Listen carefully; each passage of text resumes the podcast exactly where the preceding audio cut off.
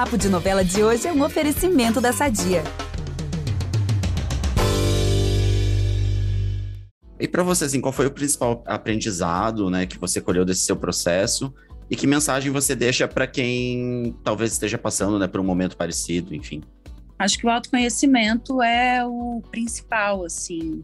É, quanto mais a gente se distancia da gente mesmo ou acredita no que dizem sobre nós, mesmo quando crianças, assim, né, as crenças limitantes que a gente vai construindo, que o nosso ego vai entendendo o que, que é melhor, o que, que não é melhor ser, quanto mais a gente se distancia, ou melhor, quanto mais o ego toma conta, menos a gente é capaz de se curar, menos a gente é capaz de, de se gostar.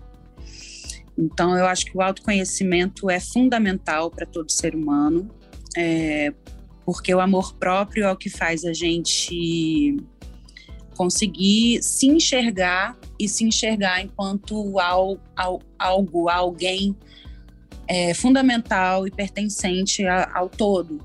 Eu acho que muitas das doenças mentais elas vêm pela pela falta de contato consigo mesmo, por negar certas coisas, pela dificuldade em lidar com suas sombras, com seus defeitos, é, então, acho que se olhar no espelho, enxergar tudo isso, aceitar que você é tudo isso, que você não é só a sua parte boa, faz com que a gente consiga se acessar para se curar e se abraçar e se amar. Assim, a gente precisa se aceitar para se amar e só se amando é que a gente vai conseguir amar os outros e que a gente vai conseguir ser amado.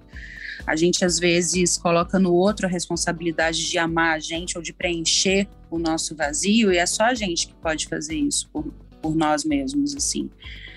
Por isso que muitos relacionamentos não são complicados, né? Porque as pessoas se juntam para que o outro tape um buraco que você tem dentro de você.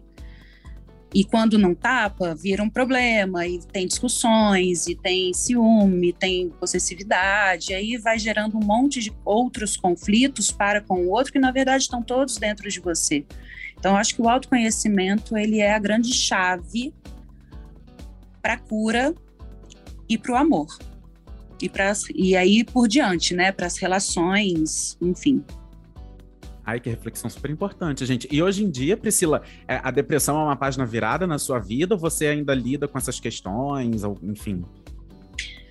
Eu acho que a depressão em si, sim, mas existem alguns outros, algumas fragilidades em relação a ao emocional, assim. Então, já tive alguma uma, alguma uma síndrome de pânico ou uma crise de ansiedade. São bem espaçadas, assim, mas, assim, estou sujeita a. O importante, né, é que eu reconheço isso. Então, no momento em que eu estou entrando em alguma, da, alguma situação que eu entenda que eu estou que está que tá saindo do meu controle mesmo, eu já consigo lidar melhor, assim, não vira, não toma conta de mim, né? Então, sim, tenho ainda algumas questões de algumas fragilidades, mas nada que seja maior do que eu.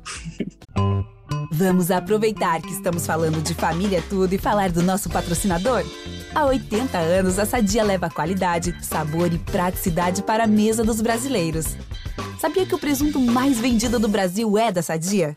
Assim como os outros produtos da marca, ele é muito gostoso e combina com vários momentos do nosso dia, do omelete no café da manhã até a saladinha no almoço.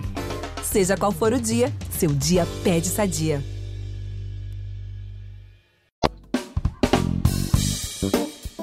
Essa conversa não acaba aqui.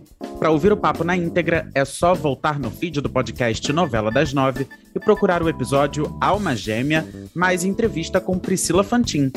No programa, a atriz revela o impacto da personagem Serena em sua carreira, fala sobre representatividade na TV e conta qual é a sua novela favorita. Até lá!